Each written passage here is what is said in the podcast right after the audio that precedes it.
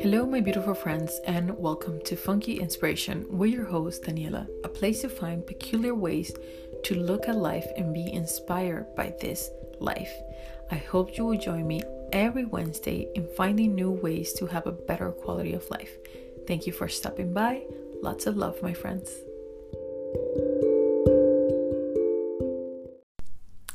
Hello, hello, my dear and beautiful friends. I hope you're all doing well wherever you are, and I hope that life is getting better and better for you.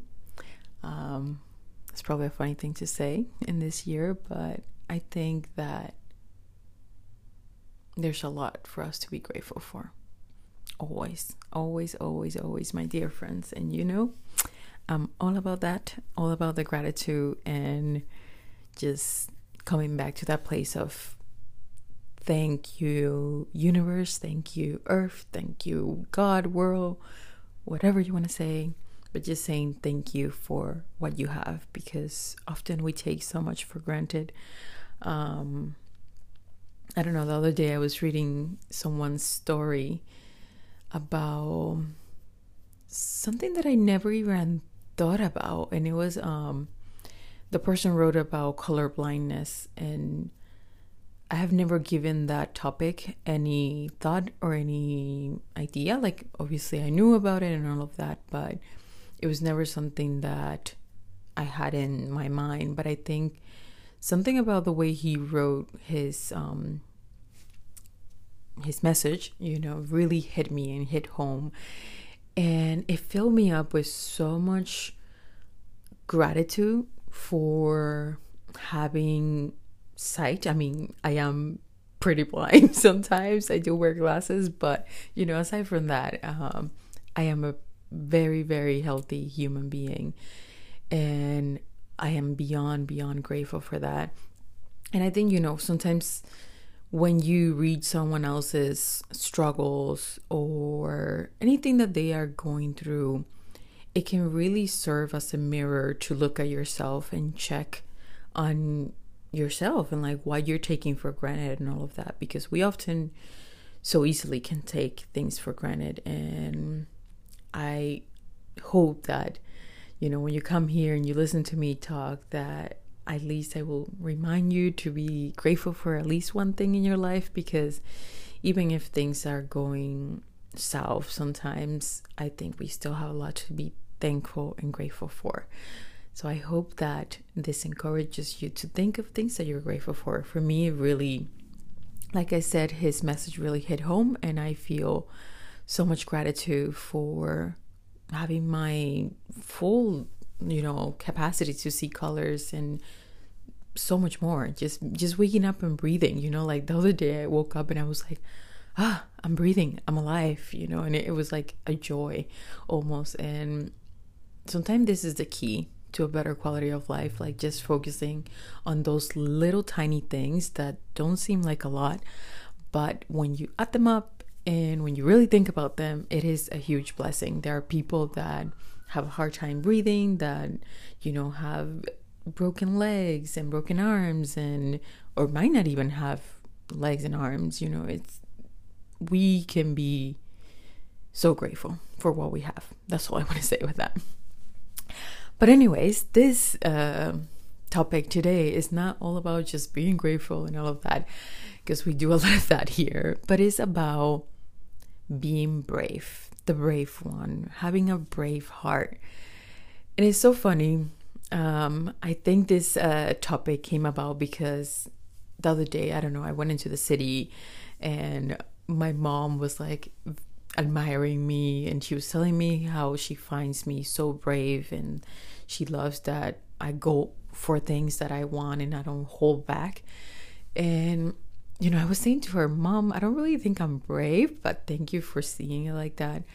Um to be honest, I I've never really considered myself a brave person even though of course to the to the eye of the viewer it might seem like I'm a brave person because often I do go after like what my heart wants and you know as they say wear my heart on my sleeves and make my mistakes and you know thrive on just being you know, a human being, like just really having this lifetime here and playing around with it. And sometimes that can be, believe me, super scary. So that's why maybe I don't think it's brave because I know myself.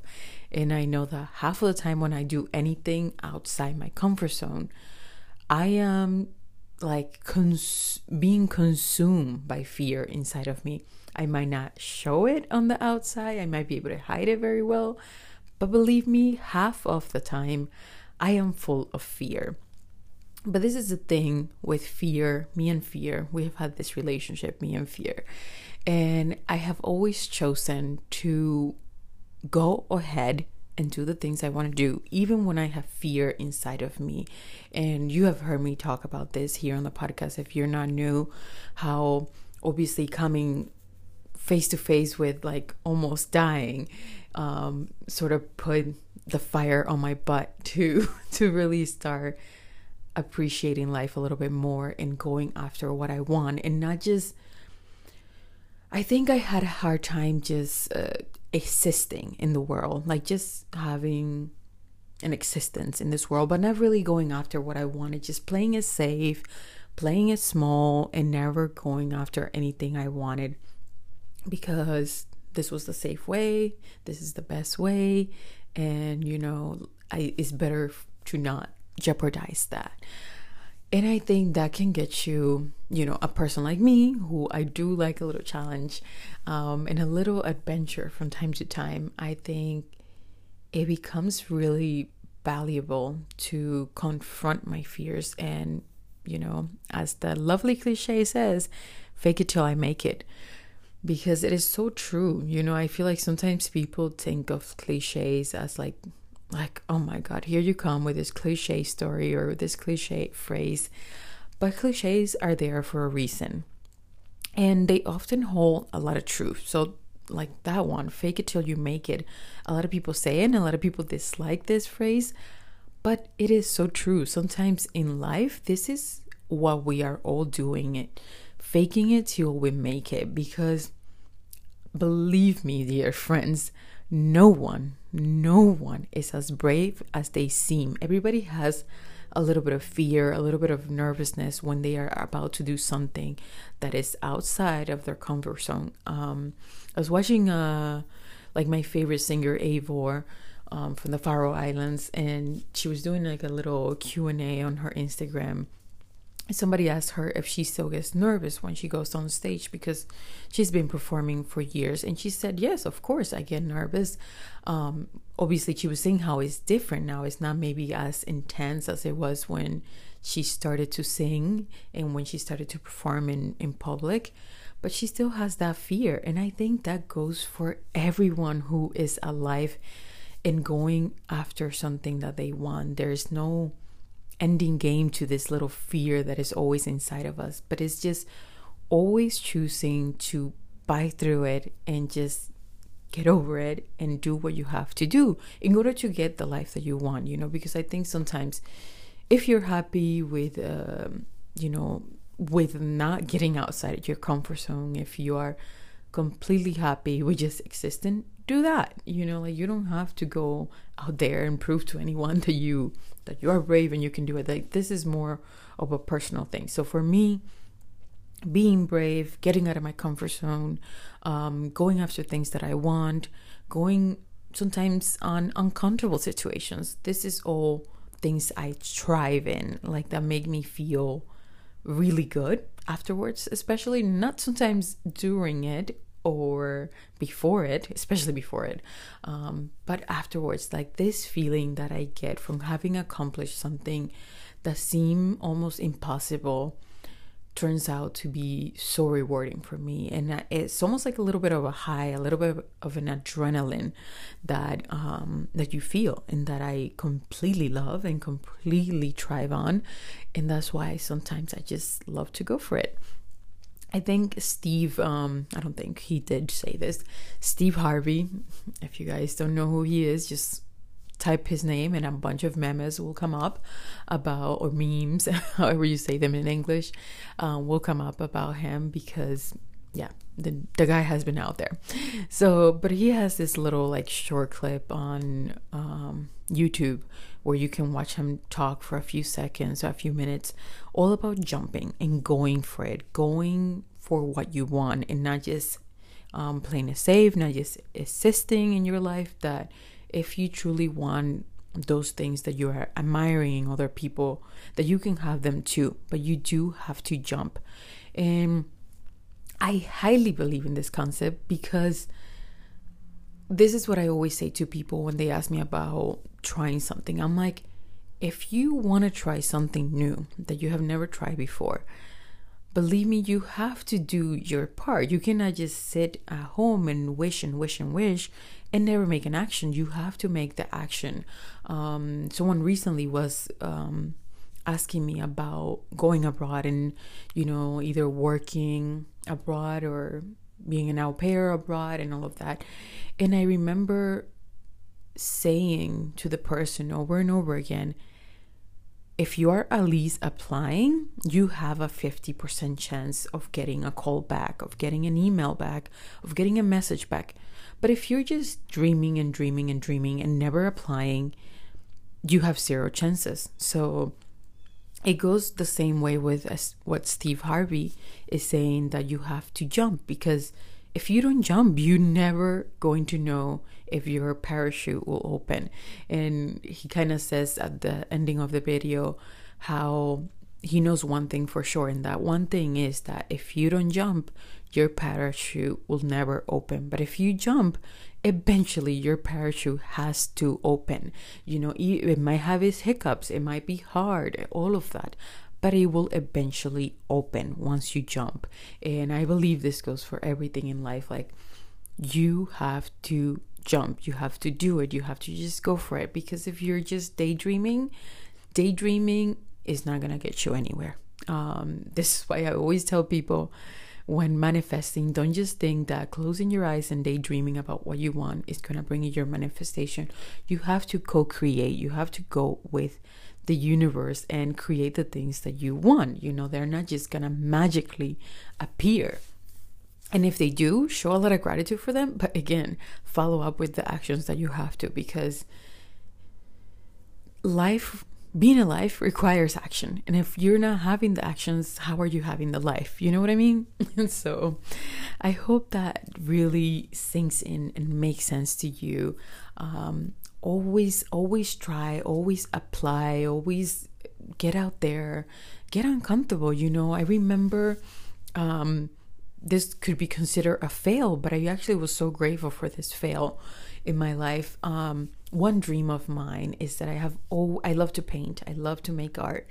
And I have always wanted to go to a res- art residency for about a month or 3 months or however long they let me be there for. And these are things that you can do all over the world. And I have always been fascinated by them, but I don't have a degree in art. So I've never been able to get into one. But I always, you know, from time to time, I apply to them just because I just want to try it and go for it. You know what I mean? And I remember one time I applied to this one in Vienna, in Austria. And, you know, I was so excited. I like even put my work into making my portfolio and my everything. And the lady messaged me back and she said that, um, like, I had applied for some other thing, like for the very, I mean, this was like in half German, half English. So I think maybe I just misunderstood or something like that. But whatever it was, she was like, I'm so sorry. You just like, we don't have what you are applying for, but thank you. And it was this lesson of like, you know what? At least I got a message back. Like this lady replied to my message, replied to my application, even though it was wrong, it wasn't the right thing. I still got an answer back. So you see how that 50 50 chance works. Like, yes, I got a no as an answer, but I did get an answer.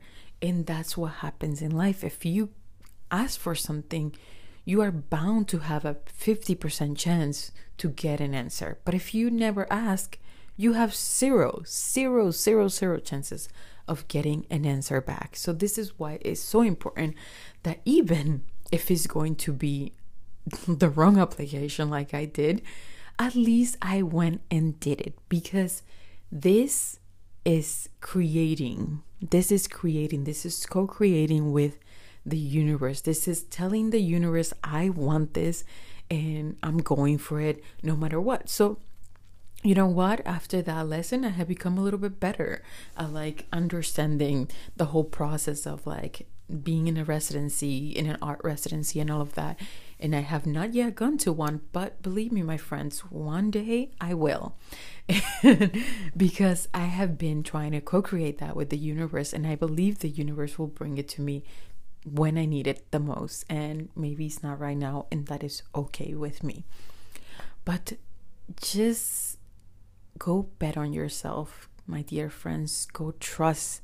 Trust that what you want also wants you, and that you can have whatever it is that you want.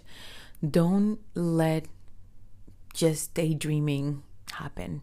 Take some action on your daydreams and make them happen. At least the most you can do is give yourself that 50% chance of making it a reality. Because, like I said, if you don't try, nobody is ever going to call you back and reach out to have you have your dream. You know, you, sometimes you have to ask, you have to get out there and make it so that you people know that you're going after these things that you going after what you want and eventually, my dear friends, you will get your wish. You will get all that you want. But you must go over that fear. Um, you must get over it because everybody has fear. Even the confident person that you're looking every day on Instagram and admiring and loving and thinking, wow, they are the best, the coolest, the more awesome person I ever seen, and all of that, they have fears too. Everyone does. It's just some people are better at fighting through all these fears and going after what they want. I would highly, highly recommend if you have a lot of fears to um, sometimes watch people that admire you and see how they're doing it. Um, read read stuff that they have written down because sometimes people um, write very beautiful captions and stories of how they got to where they got, and that could be encouraging. I know that for sure. I love um, Elizabeth Gilbert's book on big magic. It's a beautiful book on learning how to embrace fear and not let it just consume you, but just going after what you want. Um, I would say that's a wonderful book. Another book that I have recommended here and I always recommend to people is um, The Alchemist um, I think that is a great book for understanding fears, for understanding this universe I'm always talking about, and just for betting on yourself, trusting on yourself that you can and you will, and that you know what you have to do. So do it. You know what you have to do. So just do it, my friend. Take those cliches, live through them sometimes, and have a brave heart. Go after what you want. You are brave, dear one. We all are. And if you're not, keep faking it. Keep faking it until you make it. But don't just exist if you're not happy with your existence. Don't just exist. Go after the things you want and live a beautiful, thriving life where you are happy with the things that you have done, where you are happy with the things you have accomplished, where you feel um, gratitude. You know, even on the most mundane days, that you find reasons to feel grateful for something. All right. All right, dear ones. I think that that was all I wanted to say for you. Um, yeah, like I've always said to you, life is too short. So stop playing it safe Existing is not enough. Go after what you want. Be brave. You got this. You can do this. Bet on yourself. I am betting on you. Dear friend, I love you. Take care and have a beautiful, beautiful day.